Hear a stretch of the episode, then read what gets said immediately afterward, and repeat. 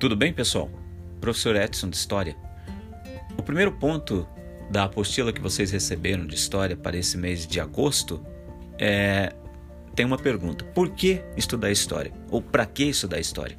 Eu elenquei seis razões, é, dentre outras dezenas, que são importantes para o estudo da história. A primeira delas, abrir horizontes. Conhecimento é sempre importante. Ajuda a superar preconceitos, a pensar melhor, a ser uma pessoa de mente aberta.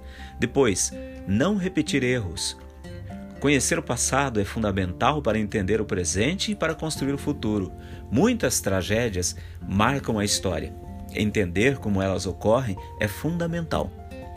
Depois, 3. Encarar problemas e crises. De onde viemos, o que é o amor, como resolver os problemas sociais, como construir um mundo mais justo. Vasculhar reflexões feitas no passado não trará respostas para todas as questões, mas ajuda a ter uma base para refletir melhor.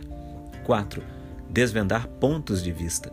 Nenhuma história ou posição é neutra ou imparcial. Quem conta uma história faz do seu jeito. Isso não significa que não existam verdades históricas e estudá-las pode nos fazer entender a intenção de determinadas narrativas. 5.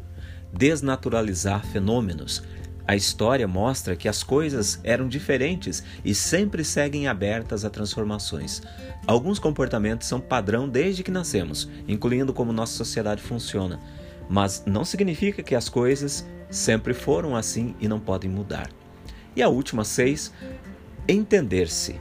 Você a sociedade em que vive são consequências da história.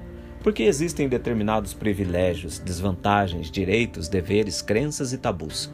Conhecer o passado permite descobrir muito sobre nós mesmos e a sociedade que nós vivemos.